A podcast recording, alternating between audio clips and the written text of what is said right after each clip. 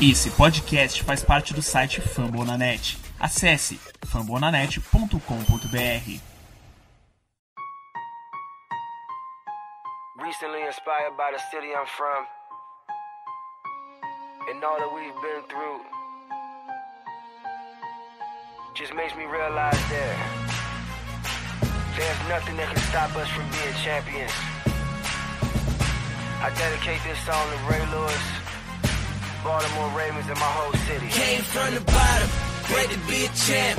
Did it on our own, nobody gave us a chance.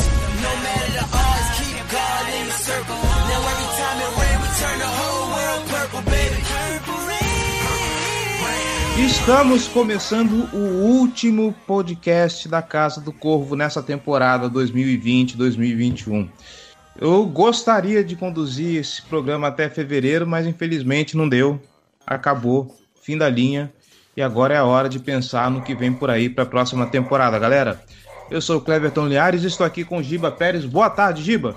Bom dia, boa tarde, boa noite para todo mundo que está ouvindo. Boa tarde para você, Cleverton. É, acabou de um jeito, não diria inesperado, mas um jeito triste pra gente, né? Que tava torcendo por um- uma temporada histórica, por uma virada e tal, mas não deu. Fazer o quê? Faz parte. Faz parte. E também estamos com o João Gabriel Gelli. Boa tarde, João. Bom dia, boa tarde, boa noite para todo mundo que está ouvindo a gente. É, de fato, não, não acabou. A gente não está chegando aqui para falar da forma que a gente queria, né, do resultado que a gente queria, mas estamos aqui mais uma vez para passar a régua nessa temporada. né.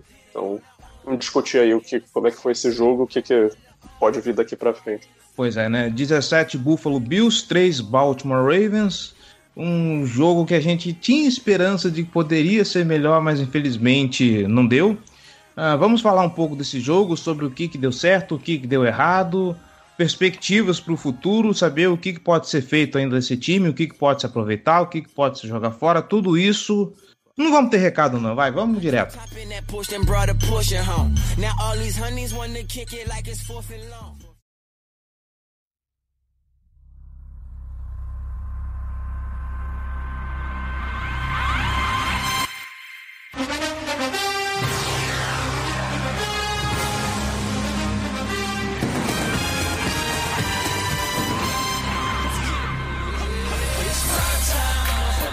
Antes da gente continuar, vamos passar por duas notícias importantes. Começaram as primeiras dispensas do Baltimore Ravens e nessa leva perdemos Roberto Grifo III, que era aí que era reserva, estava aí já lesionado, contribuiu pouco essa temporada. O time resolveu que não ficaria mais com ele, está indo embora.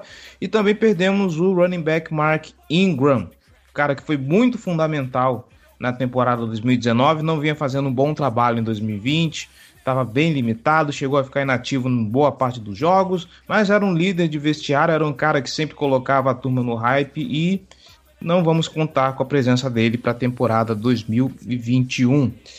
Começamos com você, Diva. Diga lá.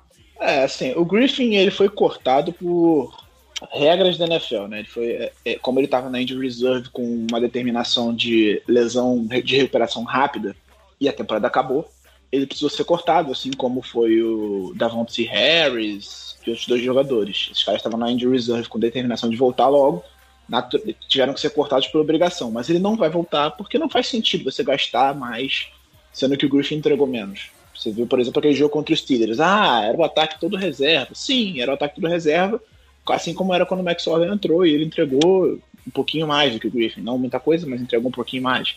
É melhor? Não, mas acho que dá mais ou menos no mesmo. Então, você, para mim, o melhor reserva hoje é o Hunter, que é o cara que casa mais com as características do Lamar. Obviamente, ele tem problemas passando a bola, mas ele é um cara que corre bem, que parece-se mais com o que a gente faz no ataque com o Lamar, e acho que com o tempo ele pode ser um reserva de bom nível. Então, naturalmente, o Griffin não volta. É um cara que foi importante até na maturação do Lamar, como mentor pro Lamar, até para é, dar um exemplo para ele. Né? O Griffin era um cara que também corria muito com a bola quando chegou na NFL e que sofreu muitas lesões porque se expunha demais a pancadas quando corria com a bola. Então, talvez ele tenha sido até um bom mentor, mentor pro Lamar nesse sentido de, cara, olha, cuidado com isso, não faz isso, não faz aquilo. E tem ajudado nessa maturação dele, que foi tá muito rápida né, na temporada passada e que a gente viu uma estagnação esse ano. Já o Mark Ingram, cara, é um cara que, porra, duas temporadas criou uma identificação absurda com a franquia, com a torcida, virou um ídolo, era um jogador, um dos jogadores mais queridos da franquia, que perdeu espaço naturalmente por conta do crescimento absurdo do Dobbins, de uma excelente temporada também do Gus Edwards e de uma queda de nível dele físico também. O Ingram já não é mais, já não está no auge da carreira, ele já tem, já perdeu um pouco de explosão. A gente fala que desde a semana 2 da temporada que parecia que o Ingram estava correndo de calça jeans, assim, não tava, já não tinha mais aquela explosão, aquela velocidade da temporada passada, que teve muito impacto. Calça jeans molhada. É, molhada. Calça jeans molhada. Então, assim, era natural esse corte, porque abre 5 milhões no salary cap do Baltimore Ravens, dá mais espaço pro, pro Decosta trabalhar, para tentar buscar uma, uma outra peça para o ataque, para tentar renovar com alguns jogadores que a gente tá perdendo nesse momento. Então, é, é entendível, é um cara que foi um líder e foi um, um, companheiro de time exemplar, em nenhum momento ele chiou, em nenhum momento reclamou, apesar de ter ficado fora dos jogos na última, na reta final da temporada. Ele sequer foi ativo, mesmo estando saudável. Em nenhum momento ele reclamou, sempre apoiou os companheiros, você via ele gritando, comemorando na sideline. Então, foi um cara exemplar e deixou a marca dele na franquia. É aquele tipo de cara que vai ser sempre lembrado como um jogador do Baltimore também. Claro, ele tem muito mais identificação com o Saints porque ele ficou muito mais tempo lá, mas ele vai ser sempre lembrado pela passagem dele com o Baltimore. Ele, a torcida toda é muito grata e tem que ser muito grata mesmo. Ele, criou, ele ajudou a criar uma identidade que é a identidade que esse time tem hoje. Ele foi um dos líderes e, porra, que seja feliz e tenha sucesso ainda ao, em qualquer outro lugar que ele for, porque eu acho que ele ainda tem condições de ser um running back titular na NFL, com alguém alternando com ele, ele tem condições de produzir. Ele só perdeu espaço no Baltimore porque o Dobbins realmente estava muito fora da curva. Eu consigo imaginar o Mark Ingram trabalhando como comentarista na NFL Network, naqueles programas malucos que eles costumam fazer. Comentários Imagina também, ele no, no, no, Good Morning Football. Nossa, total. Total. Acho, cara. Ele é um cara muito carismático, muito. pessoa excelente para se ter no vestiário. Pô, o cara teve duas temporadas e, assim, jogando de fato, basicamente uma, né, em 2019. E, assim, ele ficou absurdamente marcado no, no Ravens, é impressionante. Parece que é um cara que, que jogou no time por oito anos, sei lá, que tá saindo. Mas não, o cara que passou do, dois, dois anos no time. Então, assim, é impressionante a marca que ele conseguiu deixar, vai fazer pauta, mas é, é o jogo, né? Então já não é mais o mesmo, salário alto, libera espaço do, na folha salarial, um espaço razoável, um dos cortes mais fáceis que o time tinha para fazer nesse ano. Então não, não tem nem muito o que discutir. Era o movimento que tinha que ser feito. Pois é. Big Trust. Big Trust. Feitas as considerações, bora falar um pouquinho sobre, sobre esse jogo.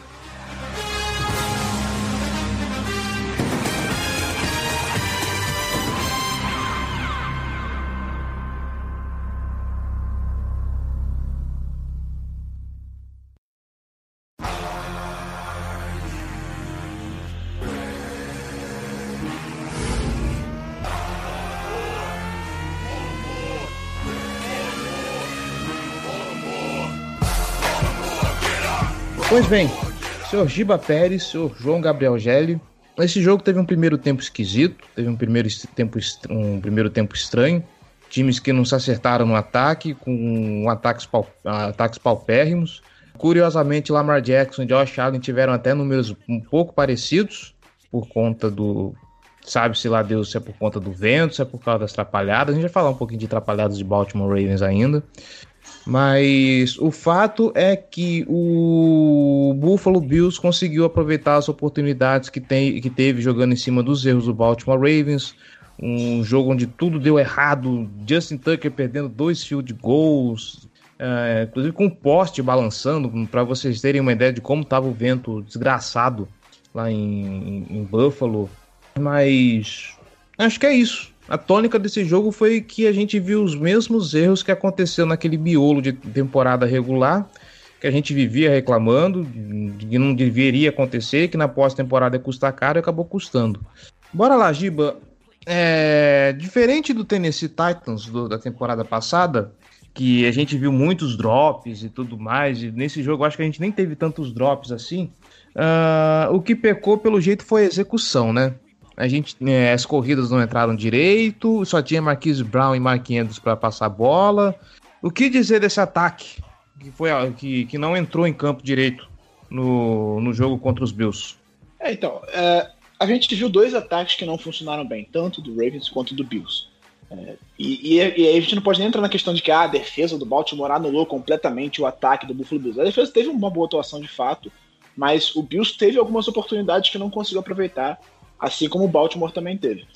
Acho que o vento foi um fator preponderante no jogo, atrapalhou.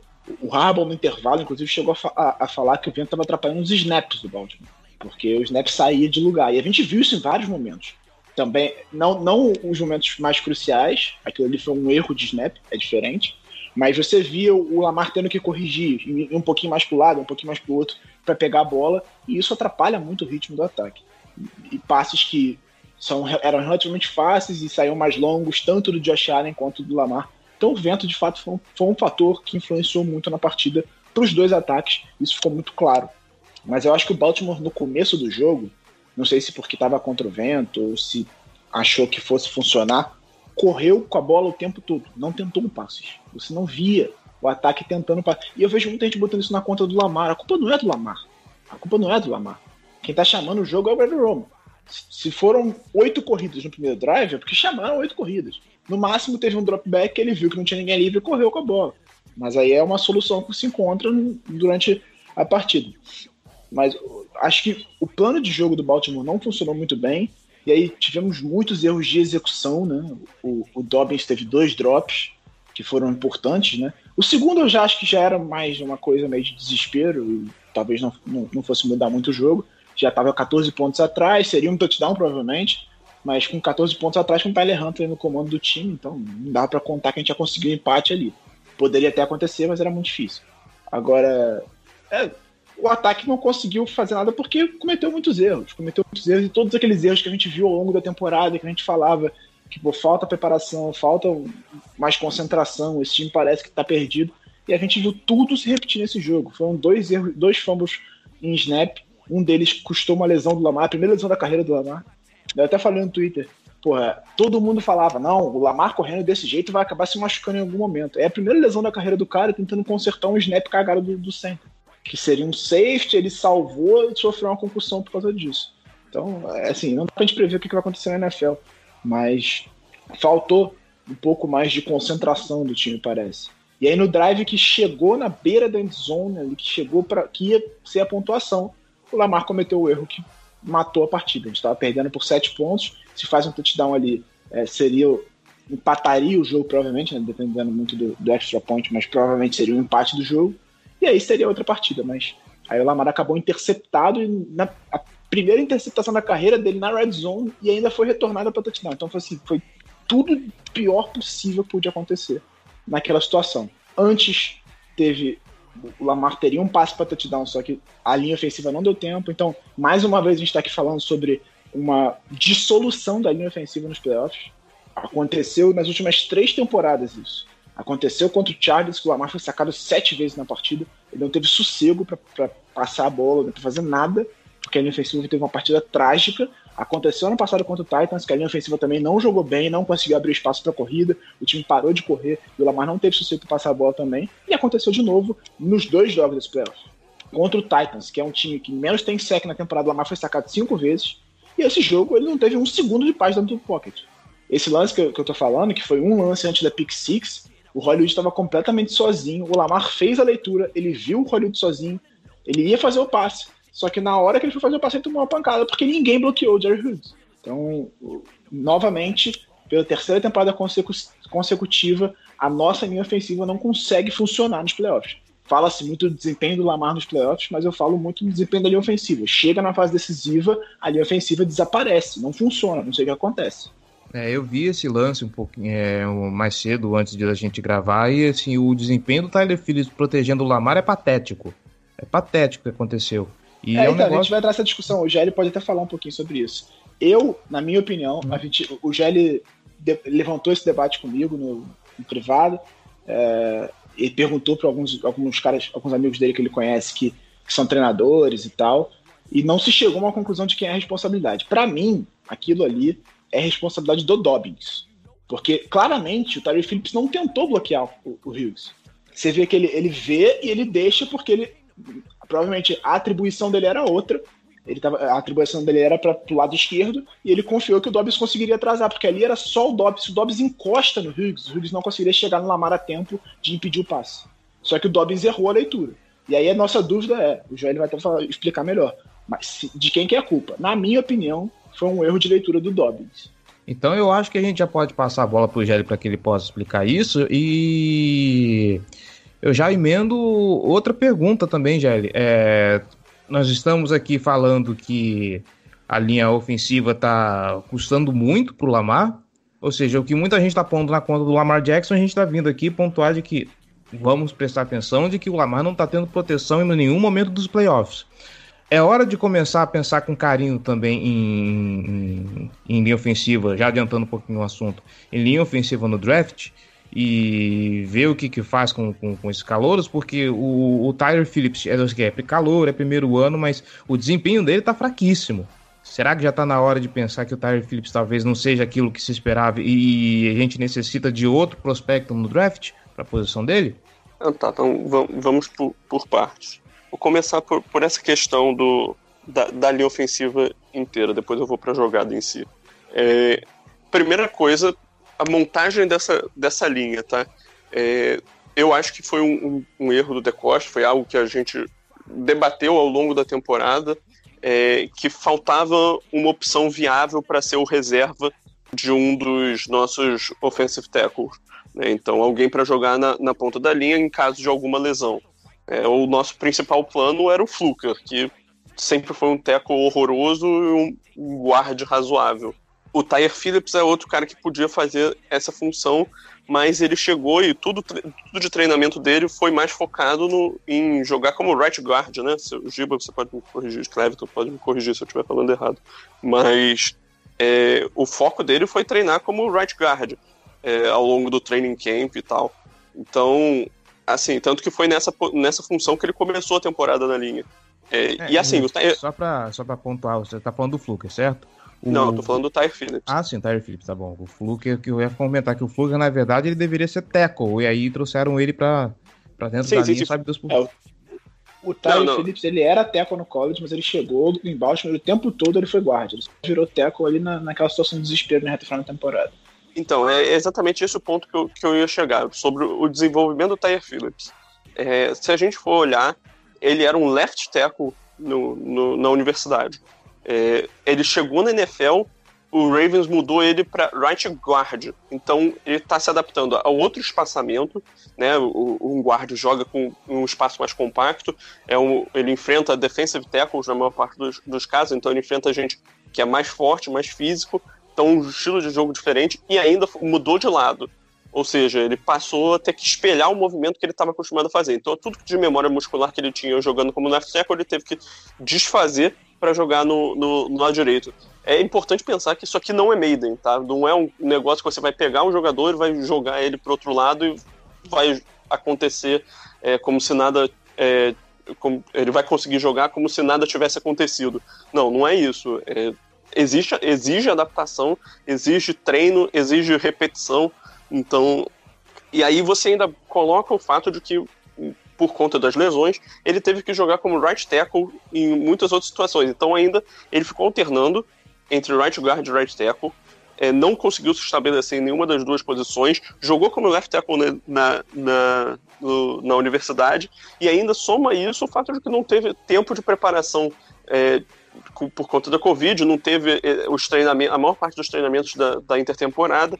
Então, assim, é muito fator agravante que ajuda a exemplificar por que, que ele teve um desempenho tão ruim. Então, assim, eu, eu acho que é covarde dizer que não tem como dar mais uma chance para o Ty Phillips, sabe? Eu acho que é, ele foi colocado numa situação difícil, ruim, e assim, ele não, não foi escolhido como um jogador de, é, de top 10 do, do draft, nem nada do tipo. Foi uma escolha de terceira rodada, lá pro top 100, final, lá por, por volta da escolha 100, né? Se eu não me engano.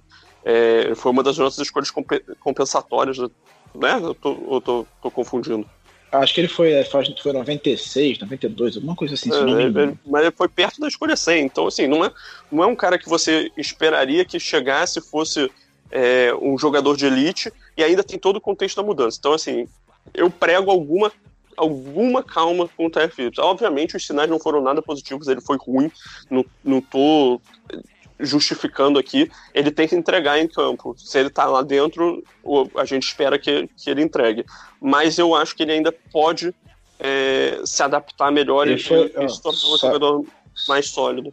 Só pra pontuar, ele foi a nossa quarta escolha da terceira rodada e foi a escolha número 106. Foi a última escolha compensatória da terceira rodada. Aqui tem É, informação. além disso, é, além disso, né, além de tudo isso que o Jerry citou, que eu já falei, a gente já falou várias vezes aqui, é uma adaptação completamente. Ele, ele até jogou de right tackle em algum momento na universidade, mas ele era o left tackle na última temporada, então ele passou a última temporada inteira jogando do lado esquerdo. E aí jogou ele para direita numa posição diferente, ele teve que se adaptar sem ter pré-temporada direito por causa da pandemia, e naturalmente já é difícil você se adaptar à NFL jogando na linha, tanto na defensiva quanto na ofensiva, porque a diferença física é muito grande. E aí, além dele ter uma diferença física grande, ele tá jogando contra caras que são muito mais físicos do que ele, são muito mais pesados. Ele estava acostumado a jogar com caras mais velozes nas pontas das linhas. Ele passou a jogar contra caras mais pesados de dentro. Até por isso, ele teve muita dificuldade para bloquear a corrida. Porque o bloqueio de corrida exige que você empurre o cara. O- a proteção de passe você recua para fazer a proteção. O bloqueio de corrida exige que você empurre o cara que tá na sua frente. E aí você vai ter que empurrar um cara muito mais pesado do que você está acostumado e muito mais pesado do que você. Porque o Tyler Phillips não teve tanto tempo de pré-temporada para ganhar peso, para ganhar corpo e se adaptar à nova função dele. Então tudo isso tem influência. Então acho que é muito cruel tirar qualquer conclusão sobre qualquer jogador de linha essa temporada. O cara que consegue se destacar dentro dessas condições, beleza, você pode até elogiar e falar, pô, dentro dessas condições o cara jogador de linha conseguiu fazer uma boa temporada. Show. Agora, é, tirar a conclusão de que o cara, que é uma escolha de terceira rodada, escolha número 106 do draft, teve que trocar de lado, trocar de posição para jogar num- num nível físico muito maior, que ele não serve, eu acho que é cruel. Eu acho que a gente tem que ter um pouquinho de paciência, até porque é natural que os caras dessa função demorem um pouco a se adaptar. E acho que foi até um pouco imprudente do próprio Baltimore Ravens é, botar um calouro nessas circunstâncias como titular. Eu defendi a insistência no Twitter várias vezes, porque ele jogou mal no começo da temporada e aí o Baltimore insistiu com ele como guarda. Eu defendi a insistência porque, pô, se viram alguma coisa no cara, tem que deixar ele lá e, e deixar ele evoluir.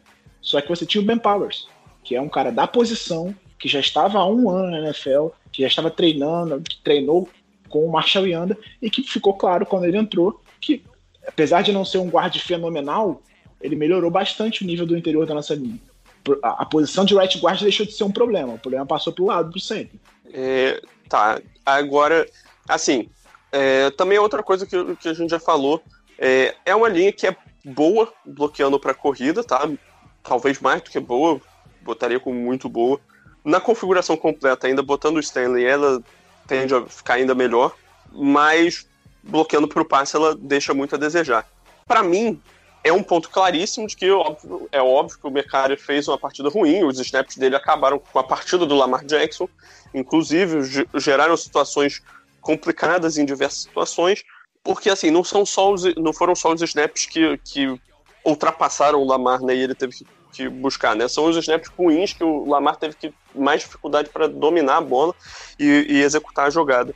Então, ele nisso tudo de, de destrói o ritmo das jogadas. Então, o Lamar poderia ter um gap numa corrida, por exemplo, que ou, ou na hora que ele entregar para o running back, atrapalhou o momento que ele entregar a bola, é, e aí atrasou um gap e tal, e o, o running back não conseguiu mais fazer a leitura. Ou isso vale para o Lamar correndo com a bola. Ou então vale para o timing do, do, do drop do, do Lamar para fazer o passe, e aí um- uma rota se desenvolvendo, ele perde o timing para fazer a rota porque ele teve que se concentrar em, em ajustar a bola. Além do fato de ser mais tempo que, que o Lamar está correndo, tá, tá perdendo, tentando controlar a bola, isso é tempo que ele não tá lendo a defesa, é tempo que a defesa tá vindo atacar ele. Então, assim, são, são pontos primordiais. Mas, assim, para mim, o Meccara é um jogador de NFL, tá? Eu, eu realmente acho isso. Acho que, obviamente, os snaps são um problema.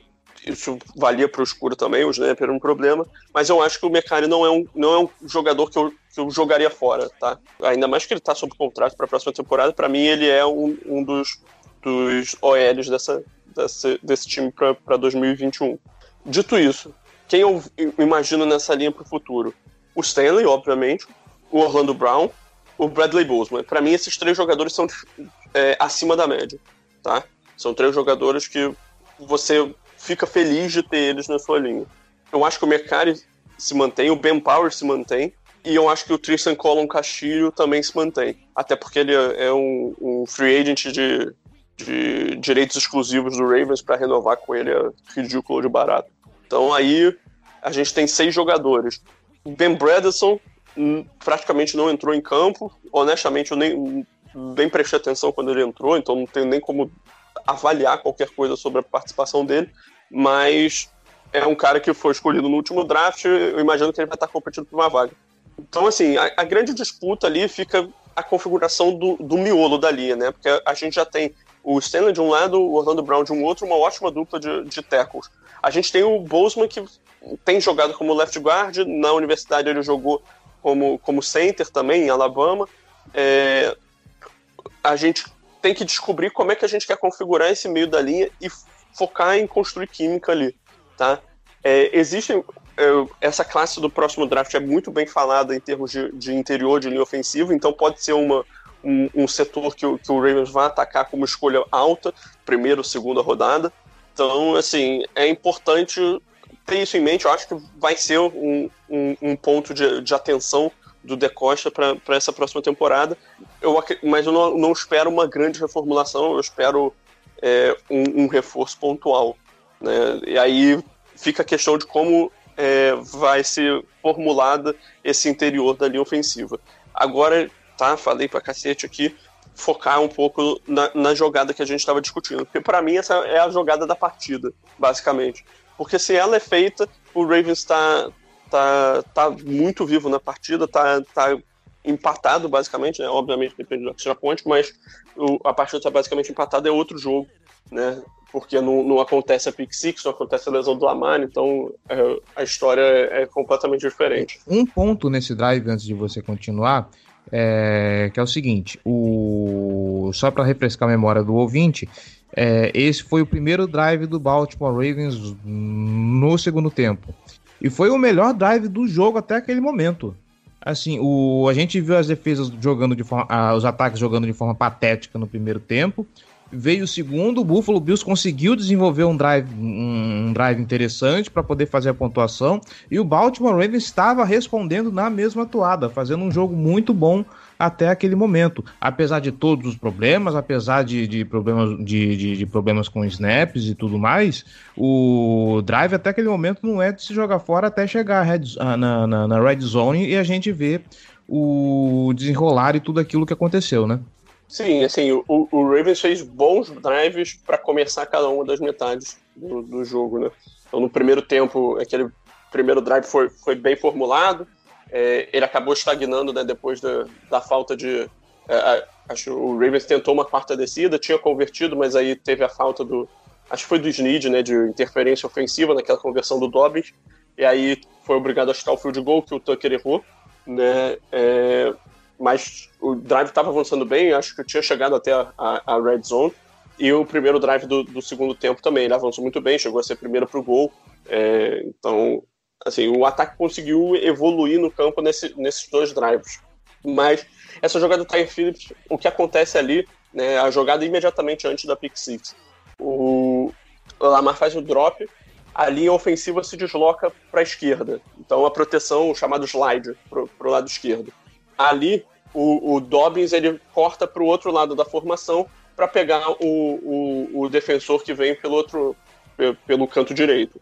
O que fica ali na dúvida é que o Tyre Phillips sobe um pouco para o lado direito, para o lado esquerdo, desculpa, é, sem, sem fazer um movimento mais definitivo, sabe? Ele, ele meio que dá um braço ali em cima do Jerry Hughes, mas ele não chega a empurrar, não chega a dar uma trombada, não faz um chip, né, um chip block, que é como, como chama essa trombada, que é, costuma ser mais típico de, de tight ends e running backs na proteção. É, mas também ele não, ele não, não bota as mãos no peito do Jerry Hughes, ele não, não sai direto na direção do, do, do lado esquerdo, então ele parece que demora um pouco para ler a jogada. E o, e o J.K. Dobbins, quando ele está fazendo, cortando para o lado direito, né, do lado esquerdo para o lado direito, que era onde ele estava alinhado na, na, formação originalmente, é, ele parece que toma um ângulo errado e aí ele fica muito para fora do Rios, que fica com o caminho livre para até o Lamar. É, né, por, esse, por esse ângulo que o, que o Dobbins toma, fica um pouco de dúvida para mim. Se ele estava esperando que o, que o Tyre Phillips fosse é, fazer o chip, empurrar um pouco o Rios para fora, e aí o Dobbins estaria bem posicionado ali onde ele estava, ou se o Dobbins simplesmente foi demais para a direita e aí ele errou. Né? Tem toda essa discussão, eu, eu, como o Giba comentou, né, eu fui até. Essa jogada me deixou bastante na dúvida de quem era a responsabilidade. Eu perguntei para dois amigos que, que são é, que foram treinadores. Um deles é, é coordenador ofensivo do, da seleção brasileira feminina, também é, é treinador de, de, um time, é, o Tubarão dos Cerrados. Aí o, é o Rafael Negreiros, também faz parte lá da equipe da, da Liga dos 32, participa de podcast, escreve para o site. É, e, e, também tem um outro podcast dele já para analisar chamadas de jogadas, e o outro foi o David Chiodini, do Pro Football, do On The Clock, que já participou aqui do, do Casa do Corvo, e cada um deles descreveu como a responsabilidade daquela jogada da, ter dado errado para o Ravens do, do, Rio chegar no, no QB como, como culpa de, de, um jogador diferente. Então, assim, é difícil dizer ali, tá? Eu, eu não boto minha mão no fogo do que, que foi, a gente teria que realmente saber o que, que, que, que foi chamado ali, mas assim, é estranho o movimento do Tyre Phillips, também é, é, é feio o, o, o, o, esforço do Dobbs. No fim das contas, é uma jogada desastrosa, porque eu, ali é claríssimo que o Lamar, ele, quando ele consegue reagir, ele vê imediatamente o, o Marquis Brown passando, cruzando a formação livre, só que ele tem que passar com, com o Jerry Hill segurando o braço dele, o Lamar meio pulando, então tá completamente desequilibrado, o passe saiu fraquíssimo, aí não, nem, nem atingiu o Hollywood Brown. Né? E, o, e o próprio Mark Andrews estava passando naquela mesma jogada. Então eram dois jogadores do Ravens cruzando o campo em, em, alturas diferentes no campo, mas cruzando ali, cobertos por um jogador só do, do Bill. Então é, é difícil. Mas é isso, por enquanto, sobre, sobre essa questão da linha ofensiva, dessa jogada. Era isso que eu tinha para falar. Enfim, eu acho que passamos pelo que foi a, a tônica do jogo, né? Eu acho que falar muito mais do que isso é meio que acabar sendo redundante. A gente pode falar da boa partida que o Marquise Brown fez, né? Que novamente serviu para poder desafogar algumas jogadas que não deram certo, drives que estavam estruturados muito na corrida, deixou o Lamar em uma situação desconfortável, estava lá o Marquise Brown para poder desafogar o, o drive. Então, eu acho que o que fica de positivo talvez possa ser isso. É, o Lamar ainda tem esperança, Marquise Brown, pelo jeito, parece estar engrenando finalmente. Eu acho que a gente pode ver um pouquinho mais de desenvolvimento na nossa escolha de primeira rodada do draft de 2019. É 2020, agora eu tô perdido no tempo. 2020, não, 2020 foi, foi Patrick Quinn, desculpa, 2019. Então eu acho que é isso. Eu acho, mas... eu acho que sobre o, o, Hollywood, eu acho que ele foi pouco utilizado, eu diria, talvez. Assim. Foram sete targets, quatro recepções e 87 jardas. Mas eu acho que ele podia ter sido mais utilizado, porque ele tá quente, cara. O cara tava quente nos playoffs. Podia ter utilizado ele um pouquinho melhor para ver, pra ter mais impacto. O Mark Andrews, por exemplo, que já não tinha jogado bem contra o Titans e não estava conseguindo produzir nada contra o, o, Buffalo Bills, porque foi justamente uma preocupação do Buffalo Bills. O Buffalo Bills é um time que marcava, tem problemas marcando Tyrants. E eles sabem que a principal arma do, do Baltimore é o Mark Andrews. Então o que, que eles fizeram? Eles encaixotaram o Mark Andrews em todas as jogadas. Se você olhar na maior parte do, dos snaps ofensivos do Baltimore, o Andrews está marcado por dois até três jogadores. Porque eles sabiam que o, o Andrews é a, é a bola de segurança do Lamar. O Lamar procura o Andrews na bola de segurança. Acho que o Hollywood podia ter sido um pouquinho melhor, porque se você for ver, sete targets e quatro recepções para 80, 87 jardas do Hollywood. Um desses targets foi aquela bola do, do Tyler Huntley, que seria um touchdown, mas foi um pouquinho longa. Então já não foi com o Lamar. Então foram seis targets com o Lamar, pelo menos. Eu não lembro se teve alguma outra do Huntley. Então você vê, ele, enquanto o Lamar teve em campo, o Hollywood foi pouco utilizado. Podia ter sido melhor utilizado, podia ter sido mais utilizado, ele estava jogando bem, e as bolas que foram na direção dele, que ele tinha condição de pegar, ele pegou. É, é, então, um desses targets foi esse que a gente falou agora, da jogada que o Lamar não teve a, a oportunidade de passar para ele. O outro foi a bola que o Huntley errou. Então você está vendo, o impacto que o Hollywood podia ter tido no jogo podia ter sido muito maior. Podia ter sido muito maior se ele fosse melhor utilizado. Acho que isso tem que ser uma tônica para a próxima temporada. É claro, a gente precisa de um outro wide receiver, a gente vai falar isso também com um pouco mais de, de atenção, mas eu acho que o Hollywood precisa ser melhor utilizado. E assim, cara, eu, eu acho que a gente também não, não pode passar 100% de pano pro Lamar. Né? Eu acho que ele tomou algumas decisões ruins. É, acho que assim, o lance da interceptação é indefensável. Simplesmente não, não enxergou o Taron Johnson ali na jogada. No, quarterback de NFL não pode cometer aquele erro. Além disso, tem a, a, uma jogada que era uma conversão importante que acho que era uma segunda descida, o time estava avançando no campo, acho que ainda era, acho que ainda era o segundo quarto da partida, estava cons conseguindo construir alguma coisa e ele errou um passe que o Marquinhos completamente livre, completamente livre. Ele errou porque o passe ficou curto demais. Então, assim, ele teve alguns erros que foram críticos, cruciais para o Ravens perder essa partida. Não acho que, que a gente pode desconsiderar isso, tá? É, infelizmente, mas assim, é, fa faz parte do jogo também. Mas aí falando um pouquinho sobre o desenvolvimento do Lamar, eu até escrevi uma, uma thread no, no Twitter, né, se, arroba JGGL, quem quiser ler, mas falando um pouco disso, falando sobre o que, que ele tem que melhorar, tentando descrever justamente por onde passa essa evolução para ele. Mas, por enquanto, é isso.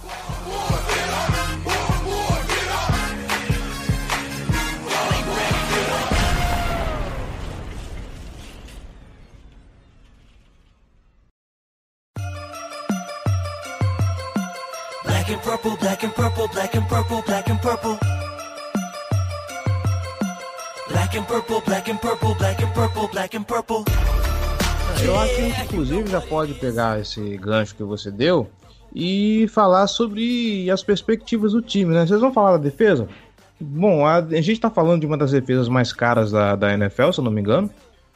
Então eu acho que a defesa, pelo que é e, e pelo que ela, que ela tá produzindo, eu acho que tá de bom tamanho, fez o que tinha que fazer.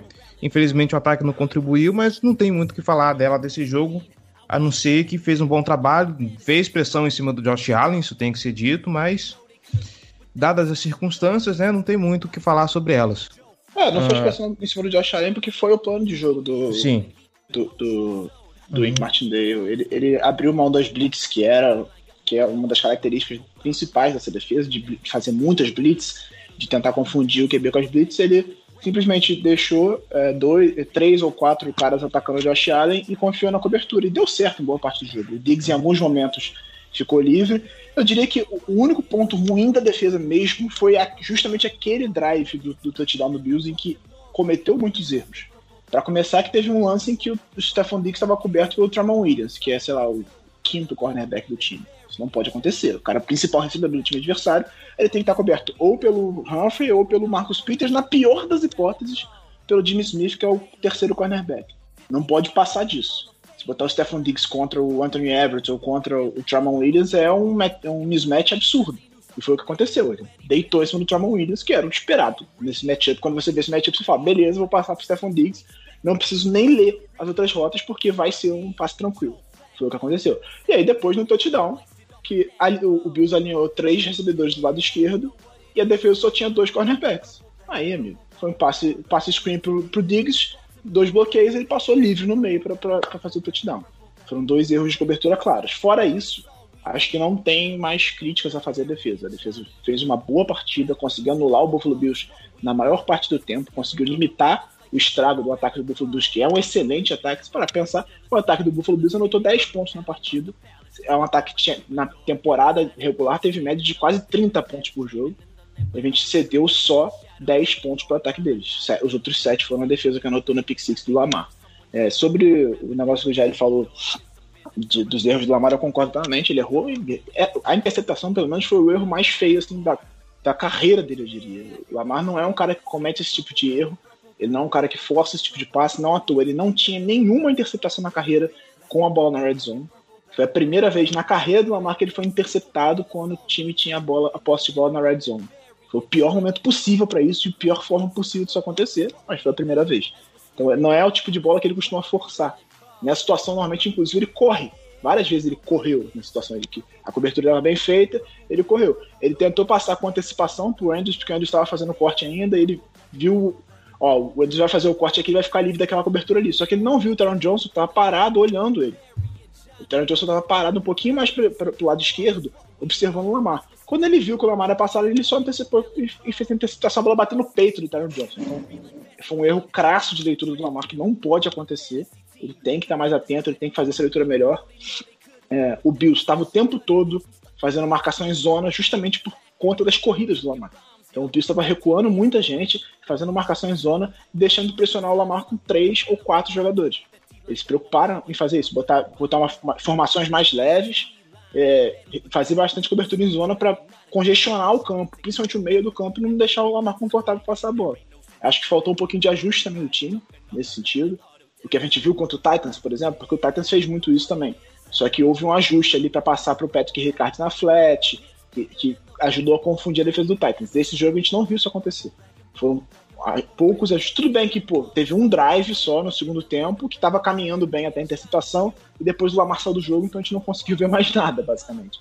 Mas acho que faltou um pouco disso, assim, do ataque conseguir trazer alguma coisa diferente no segundo tempo para é, confundir a defesa do Bills. Estava fazendo um bom drive até a interceptação. São erros que acontecem e a gente espera que ele aprenda com esses erros.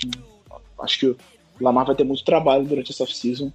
Porque o que ele não conseguiu fazer na última off-season por conta da pandemia, de não ter tempo para treinar, de não ter condições de treinar, acho que precisa ser muito trabalhado nessa off-season. Precisa treinar bastante para corrigir alguns erros, é, melhorar como passador, ser mais consistente, principalmente. É o que a gente fala que desde o começo da carreira dele.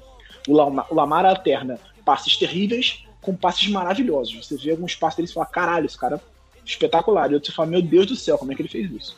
Então, ele precisa de consistência na mecânica, com consistência no, posicionamento de pés dele, na base dele, para ele passar com mais é, regularidade.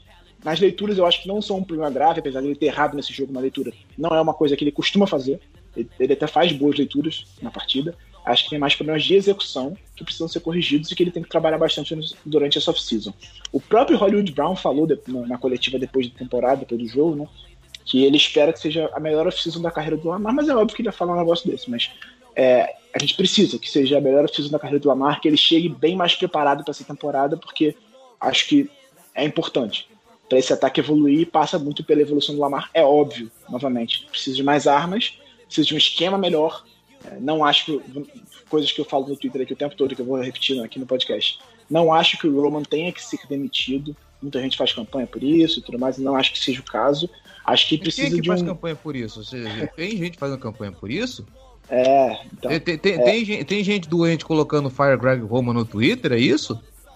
Ai, ai, Cleverton. Mas você tá fazendo já por superstição, então não mete essa.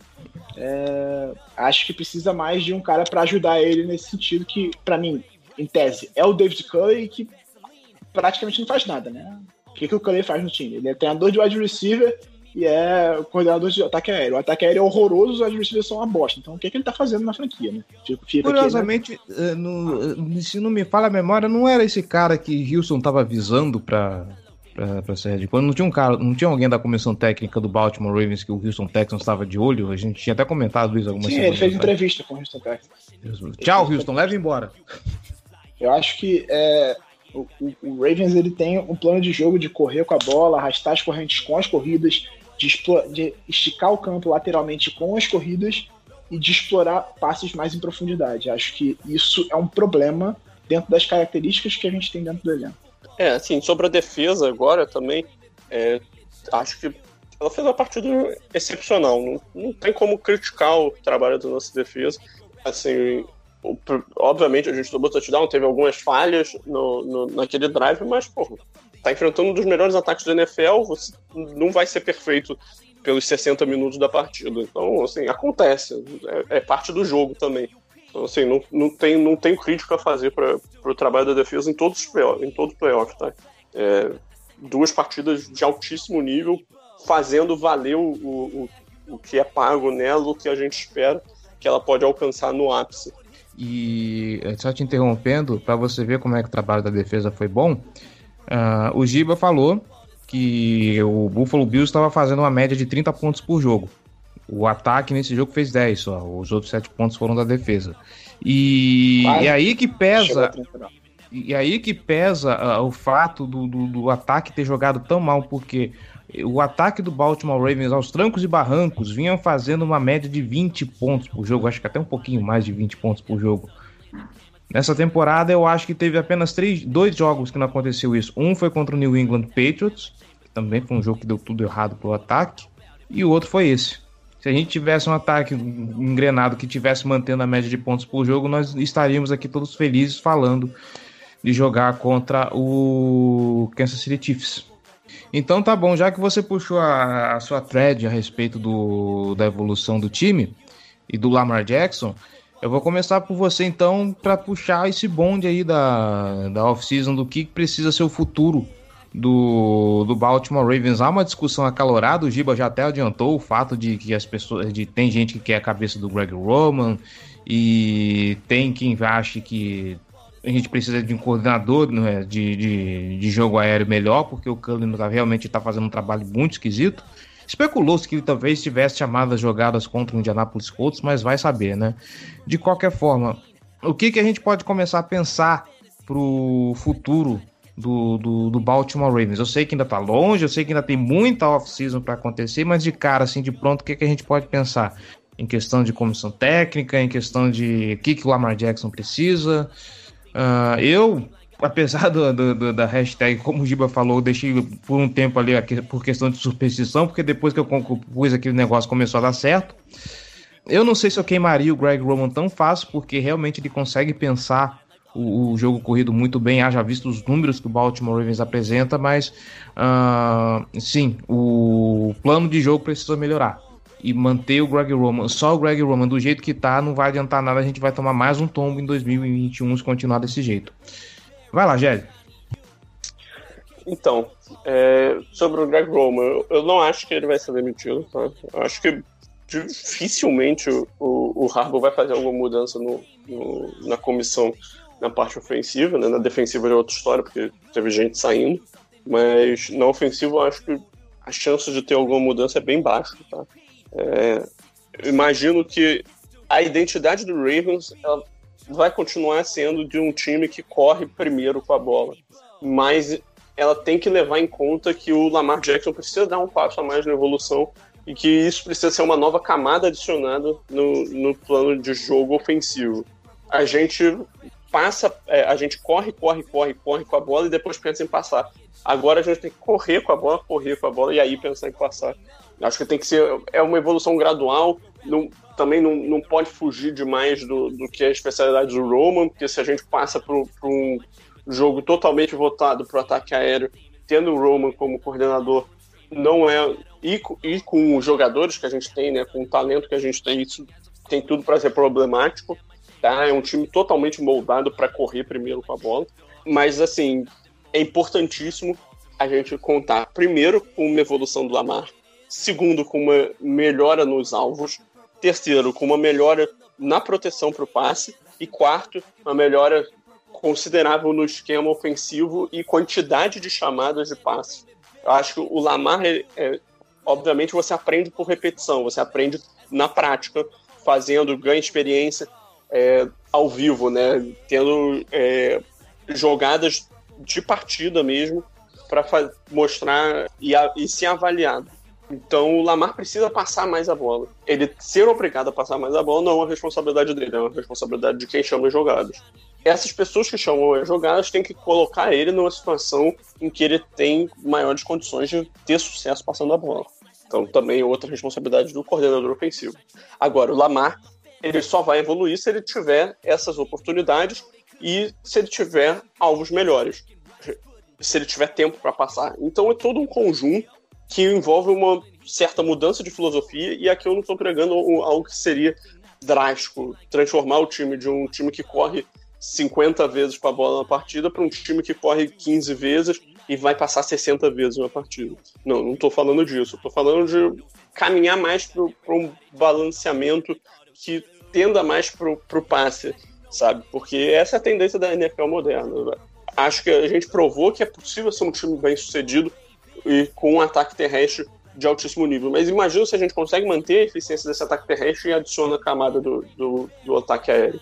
Esse time fica dificílimo de ser batido. Então, é, é, um, é uma liga voltada para o lado ofensivo, é uma liga voltada para o ataque aéreo. Então, você tem que fazer todos os ajustes possíveis e imagináveis para melhorar a situação para o quarterback para ele conseguir passar bem a bola.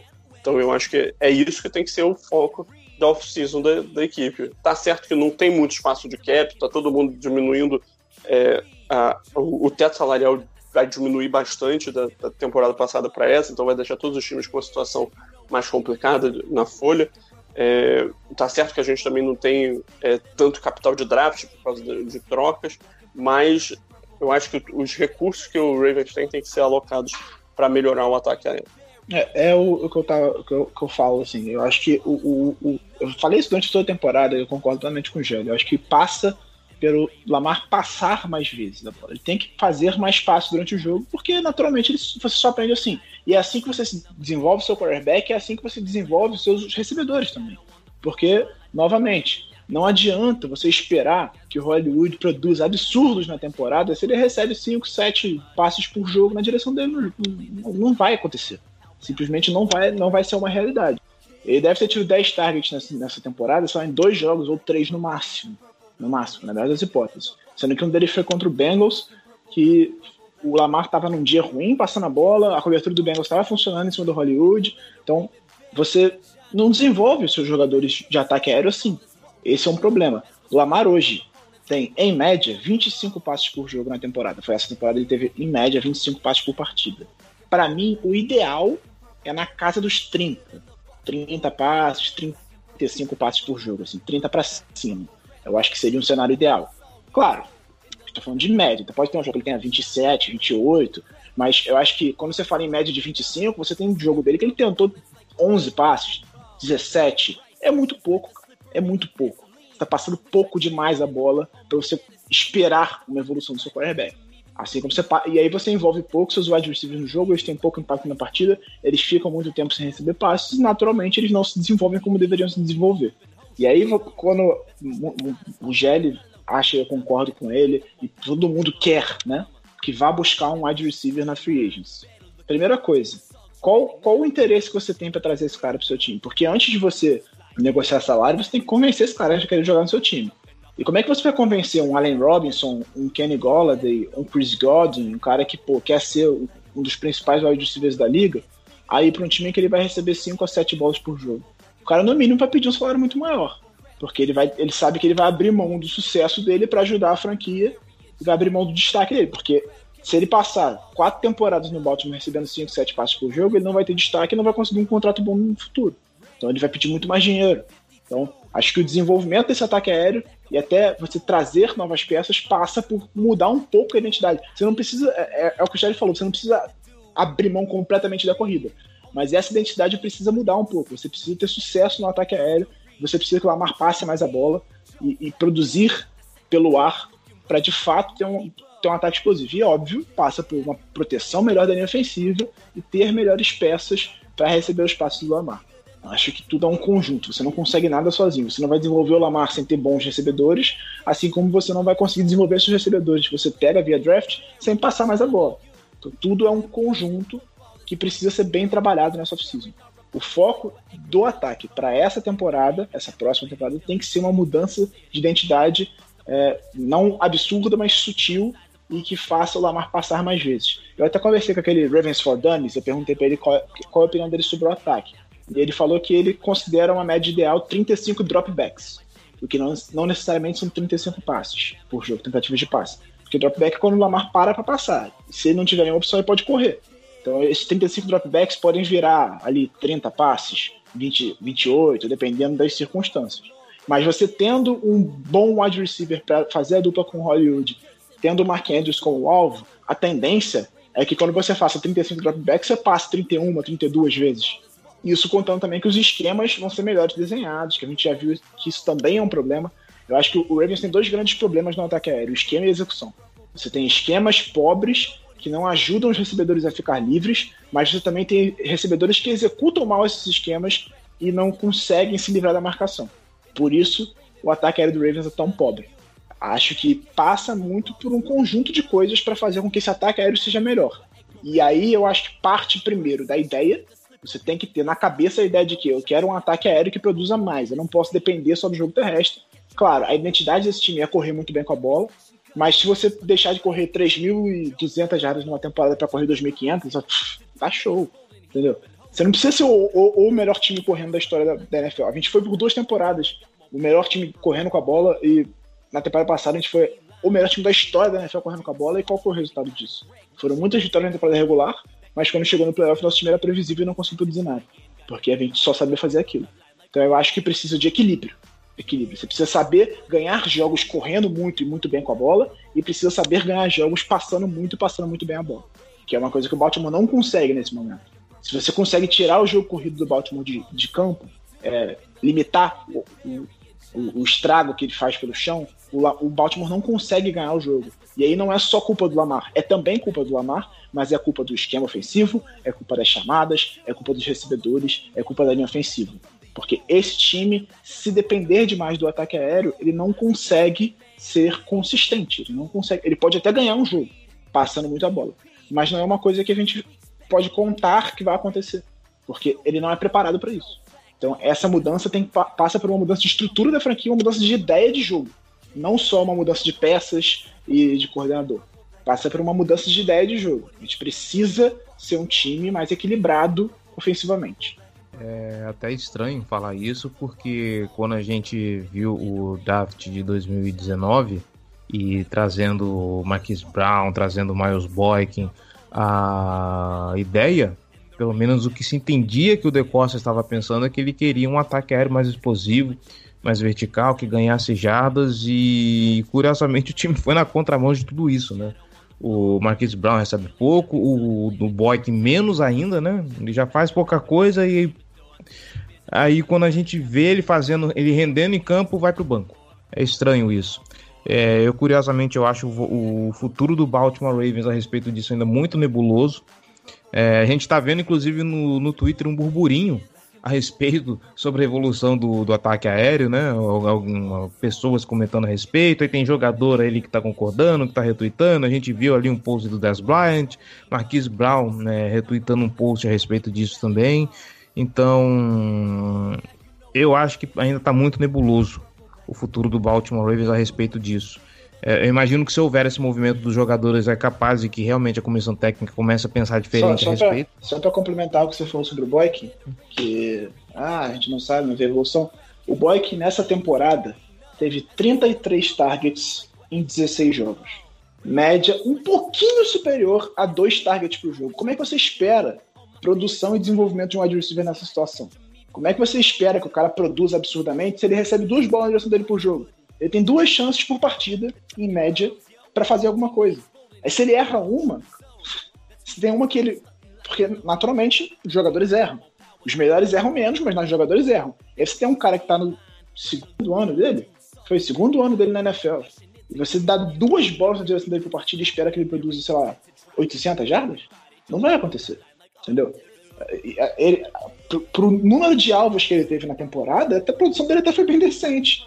Ele tem uma média de 14 jardas por recepção, que é decente, teve 4 touchdowns em 19 recepções. Ele recebeu a bola 19 vezes, 4 delas foram para pontuar. Uma média de 16,6 jardas por jogo. Por quê? Porque ele não, não consegue produzir, a bola não vai na direção dele. E aí você vai cobrar que o cara produza, sendo que ele não tem oportunidades para isso. É, e aí, quando ele faz uma boa jogada, a bola, ele fica dois jogos sem receber um, um passe na direção dele. Du dois targets por jogo é um absurdo, cara. Você não pode cobrar nada de um wide receiver que tem duas bolas na direção dele por partida. Nada. Por isso que eu insisto ainda na ideia de que o corpo de wide receivers do Baltimore Ravens ele não é essa tragédia toda que as pessoas pintam. Não é a melhor maravilha do mundo, também não dá para dizer porque esse time joga pouco.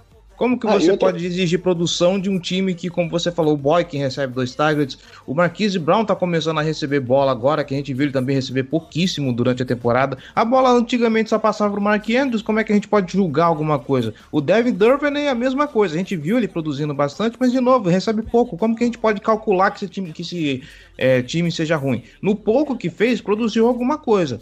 É, outra coisa, das 19 recepções que ele teve na temporada, 14 foram para first down. Ou seja, ele teve um impacto bom no jogo. Então, cara, vocês, você, é isso que eu falo, você tem que desenvolver o seu recebedor. O cara tá no segundo ano dele na NFL, só você quer que ele tenha participação no ataque aéreo. Ele era um titular do time, ele foi titular em 13 jogos. A gente não tá falando aqui do quarto wide receiver, do quinto. A gente tá falando de um wide receiver titular do time. O cara é starter, ele joga a maior parte dos snaps, ele, tem um, ele, ele é importante pro time. Ele recebe dois passos na direção dele por jogo. E aí você, como é que você vai tirar a produção de um cara que quase não vê a bola na direção dele? Eu acho que passa muito por isso. Você, você vê pouca variação de jogada também. Você não vê uma fade para ele, você não vê ele tendo um impacto no jogo porque a bola não vai nele. O único receiver que recebe a bola de forma consistente, de targets, eu digo, não, não de fazer recepções, mas de ter bolas na direção dele de forma minimamente consistente, é o Hollywood. De resto, os caras recebem duas bolas no jogo, três no outro, aí fica três jogos sem receber nenhuma. Até o próprio Snead, que é slot, que trabalha no meio do campo, que é uma coisa que uma bola de segurança do Lamar, ele tem um pouco mais de impacto que o, que o Boyk, mas também não é um grande impacto. Ele fica jogos às vezes sem receber, ele é uma bola na direção dele. Então eu acho que passa muito por isso, de passar mais vezes, de dar a bola para os seus wide receivers, porque por pior que eles sejam, você não pode cobrar grande produção de um cara que recebe dois targets por jogo, que é um cara jovem ainda, que acabou de entrar na NFL. Como é que você vai cobrar que esse, como é que você vai dizer que o Boykin não é um bom wide receiver se ele não tem oportunidade de produzir? É, não é isso, cara. There is fuck. Já diria um dos grandes ícones do, do, do, videogame. Poxa vida, achei que esse podcast ia ser um pouquinho mais curto, mas rendeu bastante o papo, hein? Acho que Nada, a gente pode. Pera aí, pera aí, pera aí. Tem que falar da defesa ainda. Qual é o próximo passo da defesa? Porque se você hum. olhar aí, a gente tem praticamente todos os nossos pass rushers indo embora, o contrato acabando. E aí, o que, que o Ravens faz? Ele renova com, com, com algum? Qual deles? Jordan, tchau. Não acho que, que não é qual, necessário. Qual, dele, qual deles a gente vai escolher? Hum. É, porque eu diria que o Ravens tem que renovar com pelo menos um, ou então ele vai chegar pro, pro draft, pra, pra free extremamente sobrecarregado. Então, é interessante aí acompanhar. É, eu diria que, em termos de linebackers, o time vai apostar na, num passo é, para frente do, do Patrick Quinn, que ele vai evoluir. O LJ Forte está sob contrato.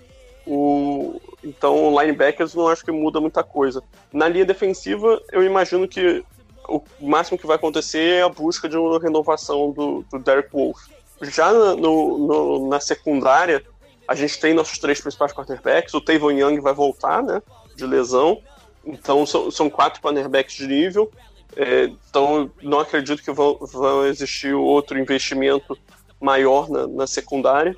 E o, a dupla de safeties também está de volta mais um ano juntos, então pode ter um maior entrosamento, mas eu acho que falta um jogador que, que atua mais centralizado, meio de campo, que pode fazer uma cobertura lateral a lateral.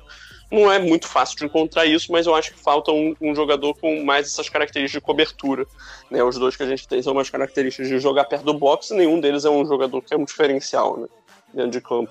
Mas é, vai, vai ser interessante também acompanhar qual é o próximo passo de evolução dessa defesa, já que né, esse ano a gente investiu pesado, tanto de, de secundária quanto em pass rush. Né? Pass rush a gente investiu o, o, a franchise tag e uma troca, né, para ter dois pass rushers de, em teoria de nível mais alto. E enquanto no, na secundária a gente investiu muito em salário. Vamos ver agora como que o, Ravens vai conseguir lidar com um cap bem reduzido, com precisando mexer também no ataque, pensar em algumas renovações. Então vai ser curioso é, ver o, o, que, que acontece né, nesse, nesse ponto. Não sei se vocês têm algum palpite de, do que, que o Ravens pode fazer é, com, com, os pass rushers principalmente. Eu tô curioso para ver como é que vai ser a NFL como um todo nessa situação do cap, porque a gente está até numa situação relativamente confortável, comparando com alguns outros times, que, por exemplo, o, o Pittsburgh Steelers está com menos 25 milhões no cap nesse momento. Os caras vão ter que. Não faço ideia do que eles vão ter que fazer para conseguir chegar num patamar para jogar a temporada, por exemplo. E eles estão perdendo alguns jogadores importantes. O Bud Dupree, por exemplo, é free agent e tal.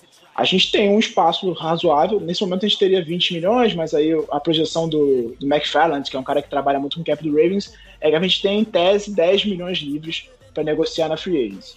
Então eu não sei qual vai ser a reação da, da liga como um todo, de, dos jogadores em si, se os jogadores vão aceitar, por exemplo, nessa temporada, um contrato um pouco mais baixo de um ano para se provar e projetando no futuro uma, uma recuperação da liga na outra temporada para aí sim assinar um contrato mais longo, mais alto. Porque antes a projeção era que, era que o Ravens tivesse 40 milhões livres nesse momento para negociar. Só que o cap caiu tanto que deve ter em tese é, em, entre 10 e 15. Esses 10 que ele projetou, ele está trabalhando com 175 milhões de cap. Mas a projeção é de que fique em torno de 180. Então o Baltimore deve ter mais ou menos uns 15 milhões para negociar. E aí, amigo, depende muito do que, que vai fazer. Acho que o, o passa muito pelo Da Costa conseguir fazer umas mágicas aí, contratar uns caras pesando mais o próximo ano, contando que o cap se recupere de fato suba de verdade, mas também sem pesar demais no futuro, porque vai, de, depois do ano que vem tem a renovação do Lamar, e aí fica um pouco mais complicado. Não sei como é que ele vai fazer isso. Mas em relação aos pass rushers, eu acho que um pelo menos precisa renovar, e aí eu iria entre o mais barato dos três, porque eu acho que em termos de impacto, nenhum deles teve um grande impacto, mas para mim o que faz mais sentido você renovar nesse momento é o Ngakwe, porque você trocou uma escolha de terceira rodada nele. O Judo você botou a franchise tag justamente para não ficar sem ninguém. Você teria só o Balser e o, Ferguson e o McPhee. Acho que dá para renovar, por exemplo, com o McPhee por um contrato baixo. Ele não vai pedir muito dinheiro, porque já está em final de carreira e tudo mais. Até para ter um cara de rotação ali, ele foi importante ao longo da temporada. E acho que faz mais sentido, dentro do que foi o investimento nesses caras, renovar com o Ngakwe. E aí eu não sei quanto ele vai pedir, porque a temporada dele não foi excepcional, em nenhum momento ele foi um dos grandes pés da NFL mas ele é um cara que vai gerar bastante interesse na free agents. A ver o que, que o Baltimore vai fazer. Talvez até uma franchise tag nele, por exemplo. Acho que no Judon já é, já é Eu acho que o Judon muito provavelmente não fica. A não ser que de fato ele aceite um contrato mais baixo, mas é, é, recebeu a franchise tag, não conseguiu render, a franchise tag já está descartada de novo porque vai ficar muito caro. Então passa por ele aceitar uma renovação. Mas nessa circunstância, talvez ele peça muito, eu não sei se eu pagaria, ainda mais para um jogador de 29 anos. Ele vai querer um contrato alto porque provavelmente é o último contrato alto que ele vai assinar na carreira. O, o Ngaku, nesse momento, tem 25, ele começa a próxima temporada com 26 anos. Então, se, pra, se for para gastar uma grana alta, que seja nele, não no Judon, que é um cara mais com, com idade mais avançada. O Balser eu não tenho ideia do que, que ele vai querer, sinceramente. Talvez ele queira, ele queira até sair para buscar mais espaço em outro time, porque no Baltimore ele teve um espaço muito limitado ao longo de toda a carreira dele. Né? São quatro anos em que ele foi muito mal utilizado. A gente falou isso aqui várias vezes, que ele podia ter sido melhor utilizado, que ele podia ter sido mais utilizado. Não foi. Então, eu, no lugar dele, pelo menos, talvez preferisse sair e trocar de time. Mas em, relação ao pass rush, o Baltimore tem esse esquema de fazer muita blitz, de dropar muito os pass rushers para cobertura. Eles acabam tendo uma produção baixa. E talvez os caras queiram sair justamente por causa disso. É a mesma questão do, dos wide receivers que eu falei aqui. Como é que você vai convencer um cara desse a receber é, um contrato e jogar para não ter tanto impacto no jogo e não ganhar destaque? Você vê, o, o Ngaku chegou aqui teve pouco espaço, três sacks com ele, pouca produção. O Judon também nunca teve uma grande produção aqui durante a, carreira do, do, do Martindale. O Balser também não. Nenhum dos nossos pés tem grande produção. Falta um pouco de talento, naturalmente, mas acho que também fala muito do esquema que o Baltimore usa na, na, no ataque ao QB. Então é possível que nenhum deles queira ficar, de fato. É, eu, dependendo de mim, eu acho que o esforço estaria maior, considerando as limitações de, de folha salarial, eu acho que o esforço tem que estar maior em manter o Bowser e o McPhee e pensar em alguém no draft. Sabe? Eu acho que. E aí pensar em renovar com o Derek Wolf e pensar em tentar trazer um wide receiver mais veterano na free agency. Eu acho que o plano dessa, dessa off-season, nesse primeiro momento, bem, bem é, simploriamente falando, tem que passar por algo nessa linha. Eu, eu imagino algo assim. É, e aí, eu acho, só, eu só acho pra... um bom plano. Né? Assim, acho que é, é uma boa ideia. Até porque tem uma chance razoável. Estamos falando prematuramente, obviamente, né? Falta muito tempo pro draft ainda, mas tem uma chance razoável de ter pelo menos um bom pass rusher no, no range do Baltimore ali nesse momento, pelas projeções que são feitas. Eu acompanho muito o The Draft Network e tem uma chance razoável de o Osai ou o Rousseau estarem no, no, alcance do Baltimore ali, mesmo que tenha que fazer uma troca, uma ligeira troca para cima para pegar eles. É, aí é, e agora, só, só para complementar, eu já acabei sobre a defesa, mas o, o Harbaugh tá dando entrevista nesse momento, enquanto a gente grava o podcast, e ele falou que os dois coordenadores são esperados é, de volta para a próxima temporada, a não ser que algum deles acabe virando treinador de algum outro time, né? No caso, Eagles ou Texans, que são os times com, com vagas abertas nesse momento.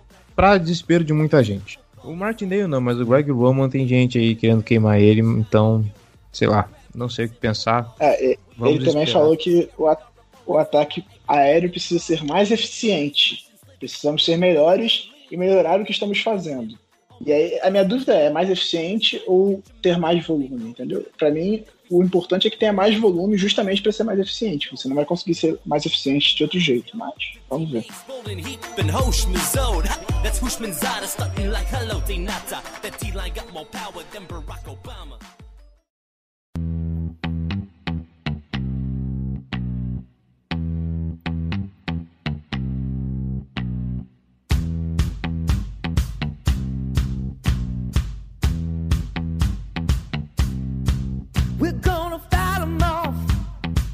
Bom, é isso aí.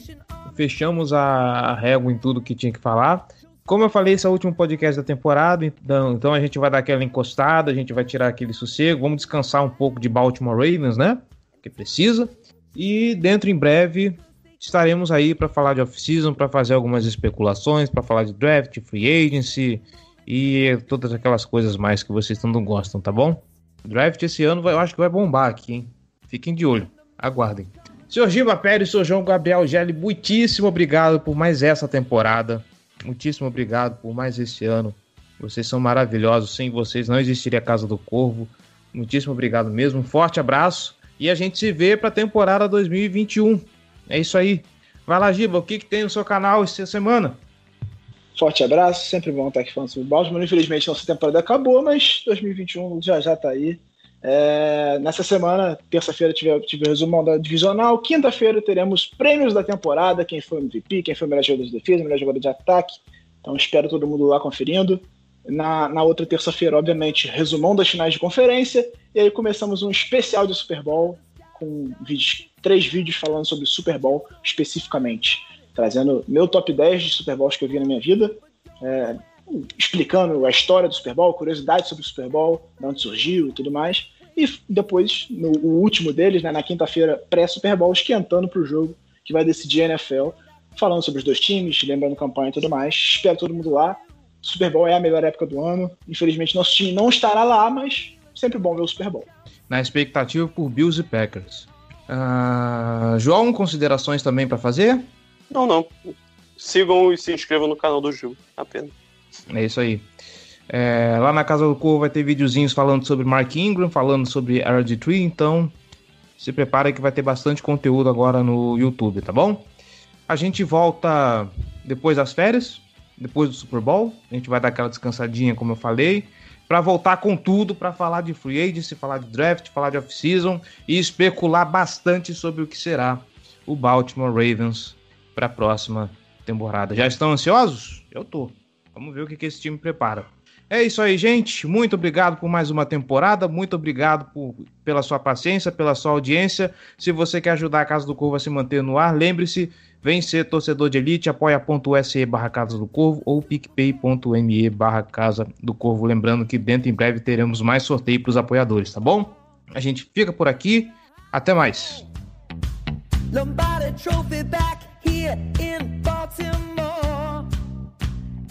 bleeding.